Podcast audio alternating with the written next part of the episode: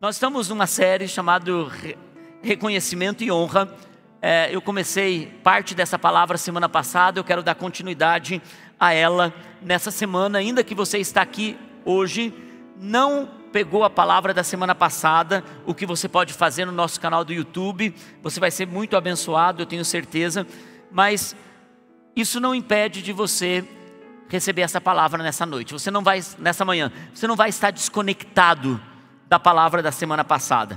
Mas eu vou te dar um contexto daquilo que nós falamos semana passada, porque nós vamos usar a mesma personagem que nós usamos semana passada. Uma mulher sunamita que estava feliz de receber o profeta na sua casa, mas em um certo momento ela, no meio de uma estação de paz, ela decidiu inclinar o seu coração para a honra. Em meio a um momento onde tudo estava bem, ela decidiu colocar o seu coração em uma disposição para honra. É verdade, ela já tinha reconhecimento no seu coração. Nós falamos que reconhecimento é diferente de honra. Você pode reconhecer alguém, você pode reconhecer seus pais, reconhecer sua igreja, reconhecer Deus, mas você não honrar nem seus pais, nem sua igreja, nem a Deus. Você pode reconhecer que Deus tem sido bom com você em te dar uma família, mas não honrar essa família. Porque reconhecimento, para se tornar honra, precisa de atitude. Reconhecimento mais atitude significa honra. Só reconhecimento sem atitude são palavras, elogios, afirmações, mas quando você entrega honra, você transforma reconhecimento em atitude, então você derrama honra. E quando nós vemos essa mulher saindo do reconhecimento para a honra, era uma mulher que a Bíblia não dá o nome dela, diz apenas a sunamita, a mulher da cidade de Sunem. Ela estava com seu marido, agradecendo a Deus porque o profeta passava pela casa dela, durante a, a, sua trajetória em direção ao ambiente profético que ele estava gerando. E ela diz: precisamos fazer mais. E ela diz: nós precisamos dar um passo de honra. E nessa conversa com o marido, ela decide construir um quarto, comprar uma cama, uma escrivaninha, ela decide comprar uma lamparina e uma cadeira. Quando ela estava construindo aquilo para o profeta, ela mal podia imaginar que no tempo da crise, no momento do seu maior desafio, aquele reconhecimento transformado em atitude de honra seria o lugar do milagre para a sua vida. Deus então entrega um filho para aquela mulher. O filho cresce e na lavoura com o seu pai começa a sentir uma dor de cabeça.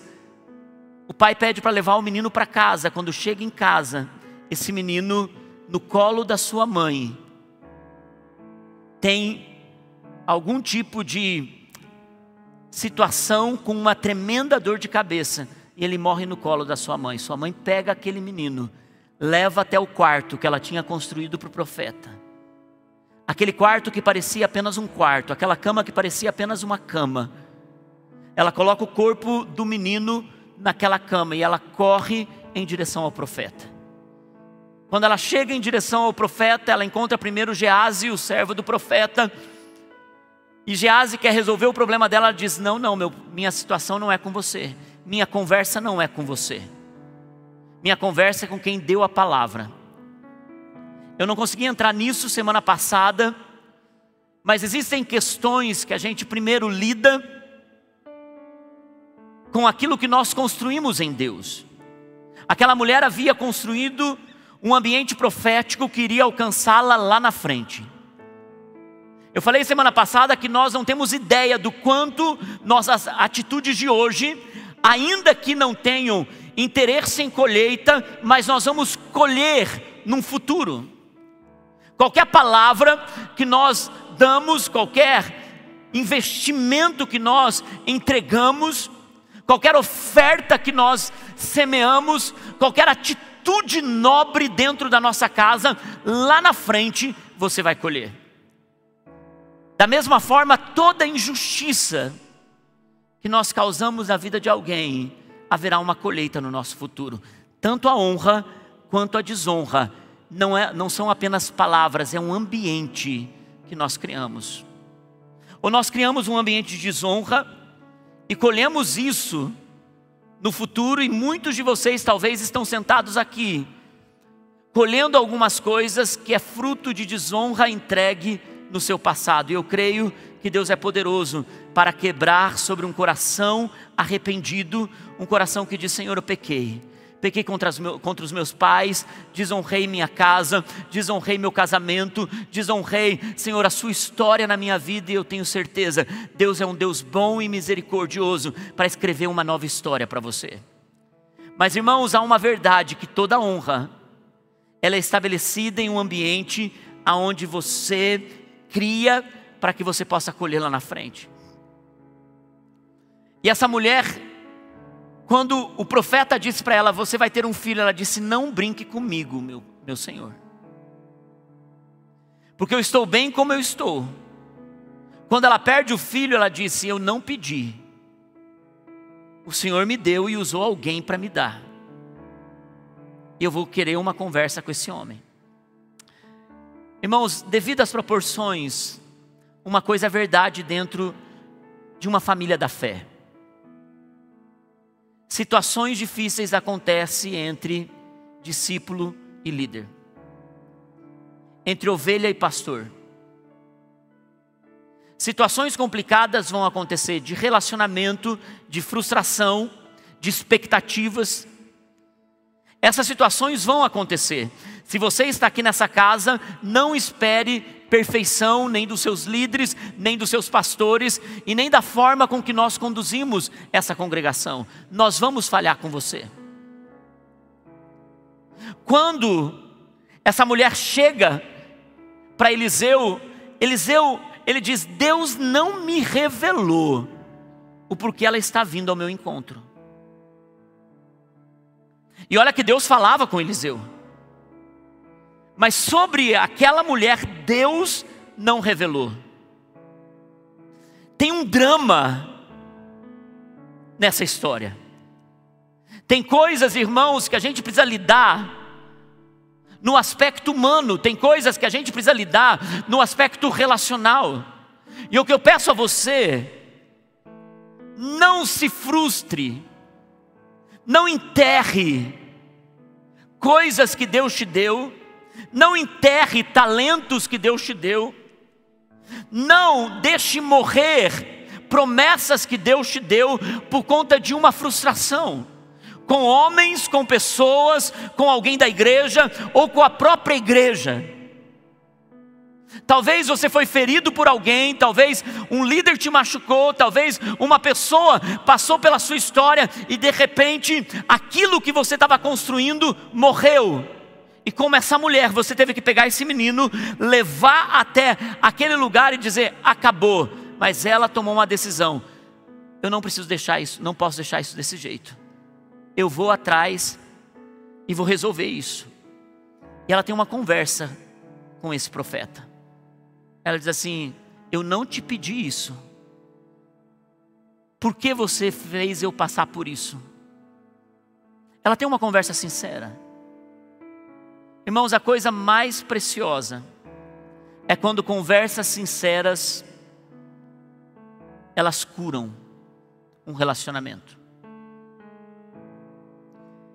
Na linguagem correta, no tom adequado, ela cura relacionamento. Tanto com líderes que falham, que não têm o todo, tanto com a família, com cônjuges. Talvez você esteja enterrando coisas, porque não está sabendo resolver questões que são apenas situações de divergência.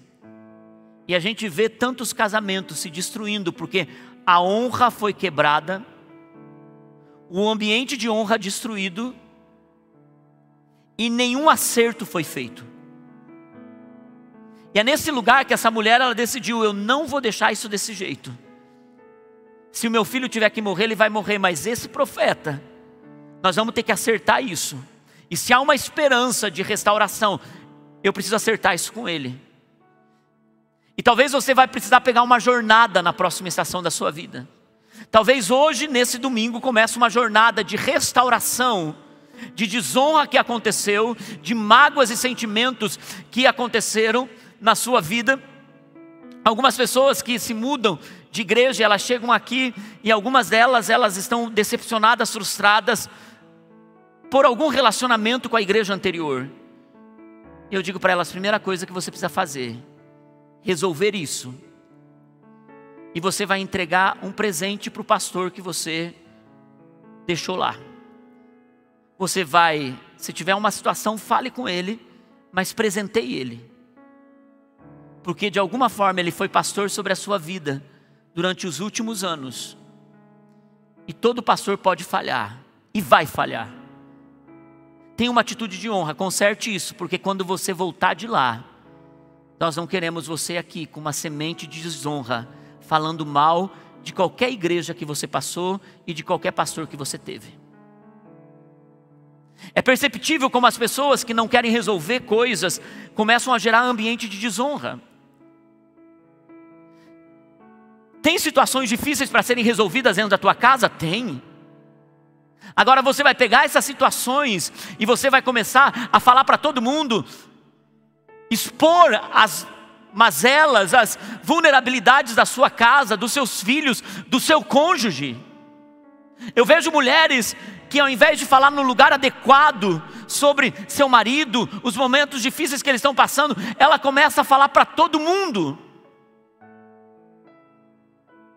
É incrível que essa mulher, quando Gease chegou e falou o que está acontecendo, ela disse: Eu não vou falar para você, eu vou falar com Eliseu. Deixa eu te dar uma chave nessa manhã. Saiba com quem você vai compartilhar frustrações e decepções do seu coração, porque senão você pode se tornar um leproso espiritual. Você começa a ser insensível a espiritualidade, a vontade de Deus, porque você começou a contaminar o seu próprio coração e as pessoas ao seu redor com desonra, aonde Deus não admite desonra. E eu não estou falando apenas de igreja, meus irmãos. Eu estou falando de desonra na nossa própria vida. Alguns de nós desonram seu trabalho.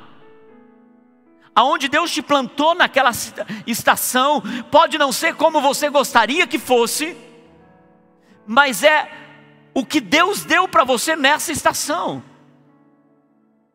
Abençoe, profetize, libere bênção. E essa mulher, então, quando ela volta para casa, Eliseu vem com ela. Eliseu sobe no quarto, no quarto que ela tinha feito, na honra que ela tinha entregado. E Eliseu então se coloca sobre o menino, e aquele menino ressuscita. E nós, semana passada, falamos que a honra tem alguns aspectos. A honra tem o aspecto de entregar. E toda vez que nós entregamos algo, entregamos atitudes, nós entregamos mudanças de ambientes dentro da nossa casa, fazendo pequenas ações de honra, servindo uma mesa, preparando um ambiente de honra para com nossos filhos. Ali nós criamos ambiente para o nosso futuro. Falamos semana passada que a honra tem o poder de gerar. Aquela mulher não sabia que um sonho esquecido dela, engavetado, jogado debaixo do tapete, que ela achou que está tudo bem, não mexa nessa área que eu já esqueci. Deus vai lá e restaura um sonho dela, um projeto dela. Semana passada nós também falamos que a honra tem o poder de ressurreição. Aquele menino ressuscita no lugar da honra. E Deus estava ressuscitando profeticamente aquele menino naquele quarto para dizer a mim e a você: quando você cria um ambiente de honra, eu vou ressuscitar coisas em sua vida. E nessa manhã eu quero compartilhar com vocês. Essa mulher tem seu filho. E tem uma pausa na narrativa bíblica. Acontece em Israel uma crise absurda, fome. Sete anos, aonde eles experimentaram a maior escassez que, eles, que aquele povo podia experimentar. Era uma palavra de Deus, era um decreto de Deus, era um julgamento de Deus. Mas Eliseu, antes de começar aquele tempo de crise, Eliseu avisa a sunamita que um tempo de crise iria começar. E diz para ela: saia daqui, faça uma mudança, faça uma transição. Queridos, eu vou dar alguns pontos para que você possa levar para a tua casa nessa manhã.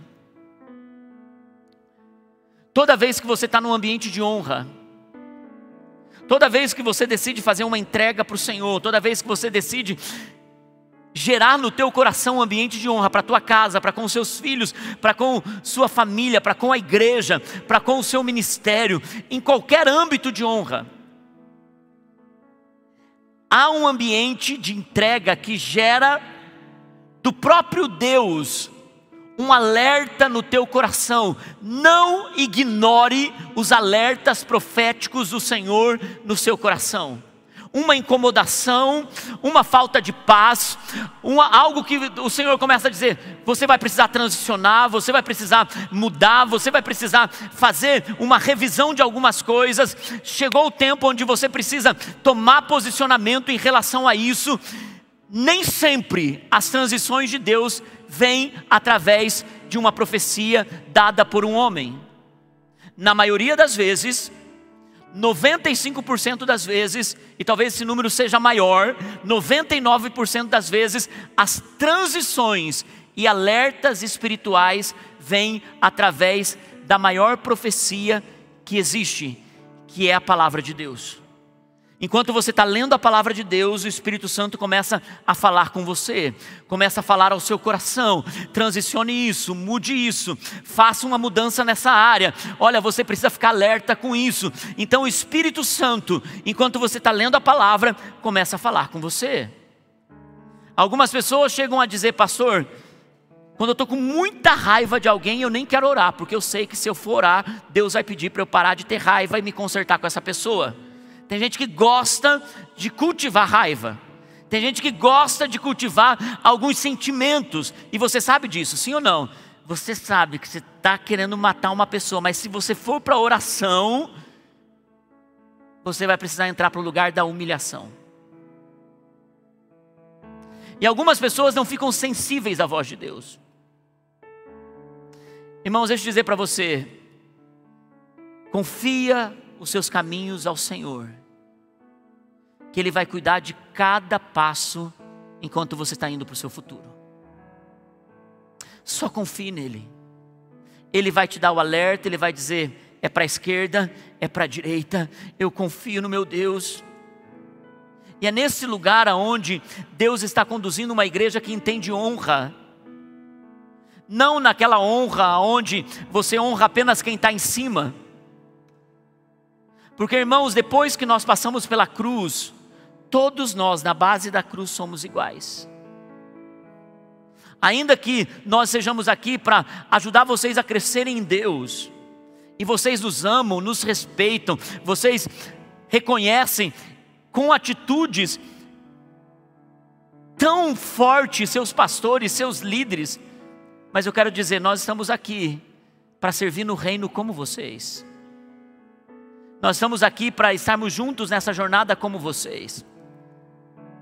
É por isso que a honra não é unilateral, não é apenas da parte de vocês para conosco, é a nossa disposição em servir vocês, em trabalhar por vocês, em cuidar da família de vocês, em se doar por vocês, em preparar um ambiente para que vocês possam amar, crescer e avançar no conhecimento de Deus. A honra não é só de cima para baixo. Como um pai não pode querer apenas honra do filho, ele precisa honrar o ambiente dos filhos em casa. Confesso para você que tenho aprendido isso das formas mais duras. Eu tenho um filho de 24 e um de 18. E eu sou um sanguíneo. E o meu filho mais velho é um sanguíneo potencialmente duplicado do que eu.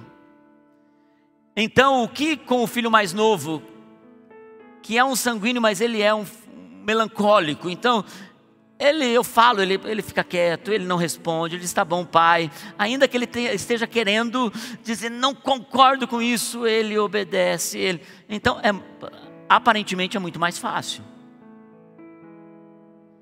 E eu então estava exigindo honra do meu filho mais velho. Tipo assim, você precisa obedecer, você precisa fazer, você precisa. Mas chegou um momento que ele se tornou um adulto. E eu percebi que a minha linguagem com ele não estava gerando nenhum tipo de comunicação, de conexão. E no tempo de oração, o Senhor falou comigo, juntamente com o Espírito Santo chamado Naine. Falou comigo: você precisa mudar sua linguagem. E eu me arrependo de ter começado a pensar nisso mais cedo. De ter entregado honra e não apenas exigido honra. De ter criado conexões para isso. E graças a Deus, pela bondade do Senhor, essa semana ele estava, ele está num, num, num, movimento de jovens aí, está 15 dias fora de casa, mas essa semana, numa noite, era uma e meia da manhã, meu celular apita e ele mandou uma mensagem dizendo assim: Pai, estou passando aqui só para dizer que eu te admiro muito e que eu te amo demais da conta. Mas eu tenho procurado mudar a minha linguagem. E quando eu estou pronto para cair, tem sempre um ambiente profético que Deus cerca a gente para dizer: calma, segura. Porque nós destruímos ambientes proféticos, nós destruímos esse ambiente de honra com nossas próprias palavras. Sabe, irmãos, quando nós entendemos que na jornada, em toda a nossa caminhada, Deus vai nos dando em cada passo livramentos, Deus vai nos conduzindo com seu amor, com sua graça, porque nós decidimos criar ambientes de honra. E essa mulher então mal podia imaginar que aquele quarto que ela estava fazendo, aquele início de ambiente de honra iria livrá-la de uma crise tremenda lá na frente. Então o que acontece? O profeta chega para ela e diz para ela: mulher, saia daqui, porque aqui é um momento de fome. Lá no capítulo 8, nós lemos semana passada, capítulo 4, lá no capítulo 8 de 2 Reis, segundo livro dos Reis, capítulo 8, volta a falar sobre essa mulher. Diz assim: Eliseu tinha prevenido a mãe do menino que ele havia ressuscitado, saia do país com sua família e vá morar onde puder. Só um, um parênteses aqui, eu não sei se vou ter tempo de falar sobre isso. Deixa eu dizer, às vezes Deus diz para você que mudanças estão vindo, mas Ele não diz, às vezes, com clareza como serão essas mudanças. Aqui o profeta está dizendo assim: ó, escolha, vá e se mude para onde você puder.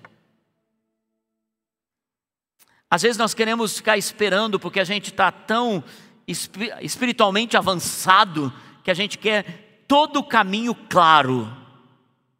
A gente quer que Deus mostre com clareza cada etapa do caminho, irmãos, e Deus vai te levar a um processo de confiança nele. Dê o próximo passo e Deus vai abrir a próxima porta. Tenha coragem de agir pelo próximo na sua vida e Deus vai dar o próximo detalhe. E diz assim: saia do país com sua família e vá morar onde puder, pois o Senhor determinou que essa terra, para essa terra, uma fome que durará sete anos. A mulher seguiu o conselho do homem de Deus, partiu com sua família e passou sete anos na terra dos filisteus. Ao final dos sete anos, ela volta a Israel e fez um apelo ao rei para adquirir sua casa e sua propriedade. O rei estava conversando com Gease, servo de Eliseu, homem de Deus, e disse: Gease, conte-me todos os prodígios que Eliseu tem feito. Enquanto Gease contava ao rei como Eliseu havia ressuscitado o menino, de repente a própria mãe chegou para apresentar sua petição ao rei, a fim de, de readquirir sua casa e sua propriedade. Gease, ele exclamou: Ei, essa é a mulher, ó rei, meu senhor, e este é o filho dela, a quem Eliseu ressuscitou. O rei pediu para que aquela mulher contasse o que havia acontecido, e ela confirmou os fatos. Então, ele designou um oficial para cuidar do caso dela e lhe ordenou: devolva, devolva tudo o que lhe pertencia, inclusive toda a renda das colheitas, desde que ela saiu do país até hoje. Essa última parte eu vou pregar semana que vem. Deus não tem apenas restituição. Queridos, a honra não cria um ambiente apenas para te restituir. A honra cria um ambiente para você tomar coisas em abundância, numa estação para você seguir com muita coisa em suas mãos para poder servir outras pessoas. Mas nós vamos falar sobre isso semana que vem.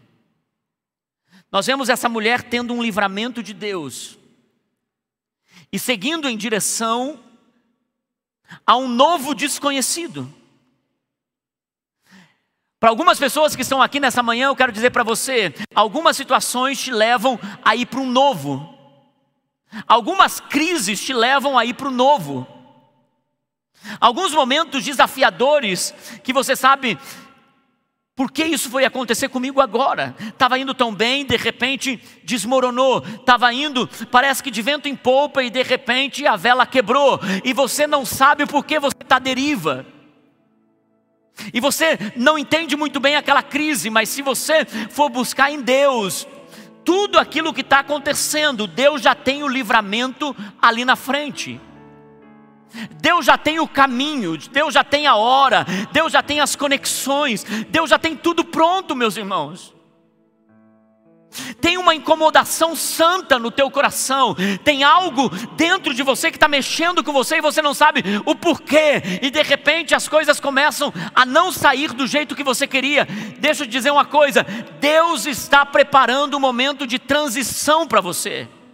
Deus está mudando algumas coisas, por quê? Porque Ele está projetando um lugar de abundância para você, que você não vai experimentar onde você está, é bem possível que Deus te traga de volta. É bem possível que você tenha que fazer o caminho de volta. Mas algumas situações precisam de mudança em nossa vida. Desde o ano passado, nós começamos a sentir no momento de oração algumas transições no nosso coração, dizendo: Deus, tem mais, tem mais. O que o Senhor está fazendo? O Senhor tem mais. O que o Senhor está preparando de mudança para essa igreja? Nós estamos felizes. Deus está fazendo. O Senhor tem sido bom. Mas tem mais, tem mais. E nós começamos a entrar num lugar para ouvir a voz de Deus. Queridos, talvez alguns de vocês precisam entrar numa estação agora, de honrar a Deus com sua agenda, preparar um ambiente para você começar a ouvir a Deus, para que você possa discernir o próximo passo. No começo desse ano, no nosso encontro de voluntários e líderes, o Senhor começou abrir a cortina para nos mostrar um pouquinho mais. Ele começou então a nos colocar em um ambiente onde nós estamos crendo que haverá um tempo de grande multiplicação através das nossas células, dos nossos GCs. Que o Senhor vai espalhar esses GCs por toda a cidade. E o Senhor vai levantar líderes, líderes que já foram e desanimaram, líderes que estão nascendo, pessoas que têm conexões, e o Senhor tem falado isso conosco. E de repente, no começo do ano, Deus começa a trazer algumas pessoas para cá para falar coisas ao nosso coração. Ontem eu estava pregando no aniversário de dois anos da Igreja de Ficando em Cristo, do meu amigo Marcos. Ele, pastor de jovens, na mesma estação que eu, está numa igreja linda. E ontem, quando terminou o tempo de pregação, o tempo do culto que eu estava ministrando, ele falou: Pastor, eu estou buscando a Deus por algumas respostas nos últimos meses. E hoje o Senhor parece que deu uma clareza sobre algumas coisas. Não despreze incômodos santos e cortinas que Deus está abrindo depois desses incômodos. E às vezes, essas coisas virão sem aquilo que você tanto estava esperando que viesse. Às vezes, vem de uma forma totalmente diferente. Joe Osteen conta uma história. Ele diz que ele estava em um hotel e diz que nesse hotel ele estava ministrando em alguns lugares. Joe Osteen é o pastor hoje da maior igreja local dos Estados Unidos. Ele estava pregando em um lugar, ele estava no hotel e de repente uma das camareiras do hotel, uma senhora muito simpática, chegou para ele e falou assim: Puxa, Joyce, muito obrigado, porque você tem sido uma benção. Eu tenho assistido você pela televisão e você é uma benção na minha vida. Ele disse: Obrigado, obrigado, obrigado. Ela disse: Você pode assinar um livro aqui para mim? Dele, claro, posso sim. Quando que você vai sair do hotel? Ele disse: Agora, só vou subir, pegar minhas malas e já vou descer. Ela disse: Meu turno está acabando agora. Eu sei que você vai pegar a avenida tal. E eu moro nessa avenida. Você acha que consegue me dar uma carona? Ele ficou assim, pensando: puxa, essa senhora tão simpática, mas um pouco invasiva. Mas ele pensou: gente, o que me custa dar uma carona para essa senhora? Então diz, claro, em 15 minutos eu desço com a mala, então a senhora já vai estar pronta. Ela, sim, sim, só vou trocar o meu uniforme, então a gente se encontra. Uma senhorinha de idade. Ele leva, então ela vai conversando com ele e tal, e, e não sei o quê. Quando ele para, para na frente de uma mansão. Ela diz: Aqui é onde eu moro. A senhora mora aqui. Ela diz: É, na verdade, não nessa mansão, mas eu moro na casa ao lado. É, por quê? Porque o dono da mansão me conheceu quando eu era jovem e eu servi ele por todos esses anos. Hoje já sou aposentada, trabalho no hotel só para ter um dinheirinho a mais, mas ele me deu essa linda casa do lado, que para nós brasileiros talvez seria uma mansão. E ele falou: Puxa, que interessante, o seu, seu patrão faz o quê? Ele disse: Ah, meu, eu não sei direito o que ele faz, mas eu acho que ele, ele é uma pessoa que tem muitas empresas. Daí, quando ele, ela ia sair, ela falou: Você se importa de me dar o número do seu telefone? Ele falou: Bom, já estou aqui, deu o número do telefone. Ele gostou demais daquela senhorinha. Então, dá o número de telefone para ela. Algumas semanas depois, Joe Olsen recebe uma ligação. O dono de uma editora, da maior editora dos Estados Unidos, dizendo: Joey, a gente está interessado em publicar o seu livro. E ele fala bem assim: Puxa, eu estou tentando, a minha equipe está tentando contato com vocês já há muito tempo. Como você conseguiu meu telefone? Disse, então, a senhorinha, tem uma senhora que estava no hotel com você, ela mora do lado da minha casa, ela serviu a nossa família por muitos anos. E eu então comecei a falar em um dos dias que eu estava conversando com ela sobre, puxa, esse pregador da televisão é muito bom. E ela disse: Eu tenho o telefone dele. E ele é bom mesmo, gentil e não sei o que dela. Você tem o telefone dele? Tenho. E ela deu o telefone para esse, esse senhor, que era o dono da editora, que começou a, a, a produção do livro do Joy Olsen, que se tornou um best-seller reconhecido pelo The New York Times nos Estados Unidos. Uma das maiores vendas de livros do Joy Olsen começou com uma conexão despretensiosa. Alguns momentos Deus envia pessoas para transicionar estações da nossa vida e a gente não pode desprezar qualquer pessoa que passa pela nossa história. A coisa mais terrível é quando cristãos desprezam um garçom, desprezam alguém de uniforme, desprezam pessoas, e não por interesse, porque a honra ela só está criando ambientes, só criando ambientes, para que uma hora o sobrenatural aconteça na sua vida. Jovens solteiros, às vezes seu futuro casamento está em um lugar de honra que você está criando hoje, em uma conexão poderosa para conhecer seu futuro e a sua futura de uma forma tão impressionante. Uma porta de emprego talvez esteja guardada em um lugar que você não imagina, um contrato novo talvez esteja em um lugar tão especial. Eu me lembro o dia que eu e a Naine estávamos sentados aqui e o Paulo Mazzoni estava ministrando nesse altar e a gente olhou um para o outro e falou bem assim: é resposta daquilo que Deus, que a gente tem falado com Deus há muito tempo.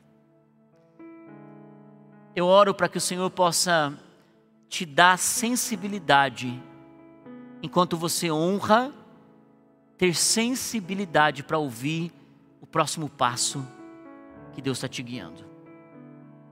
Irmãos, é nesse lugar, e eu encerro com isso, é nesse lugar aonde o rei está conversando e de repente Gease contando algumas coisas, uma mudança acontece ali no meio. E o que é tremendo é que muitas vezes a gente não percebe que Deus está fazendo toda uma arquitetura e a gente despreza o agir de Deus. A coisa mais tremenda em um cristão é que ele é sensível ao Espírito Santo. A minha oração, irmãos, é para que essa sensibilidade não esteja apenas em coisas que você vai comprar, adquirir. Mas a minha oração é que você seja sensível às coisas que têm maior valor nessa terra, que tem a ver com a mensagem de semana passada. Que eu possa ser sensível à minha esposa, que eu possa ser sensível aos meus filhos, que eu possa ser sensível ao que Deus está arquitetando em relação aos meus pastores, a visão dessa igreja e que eu possa ser sensível àqueles que estão sofrendo lá fora. A honra cria uma sensibilidade para entender o que Deus está arquitetando e nos coloca na hora certa e no lugar certo. É tão bonito ouvir testemunhos dos outros, mas o Senhor vai guiar você nos seus próprios testemunhos, em nome de Jesus.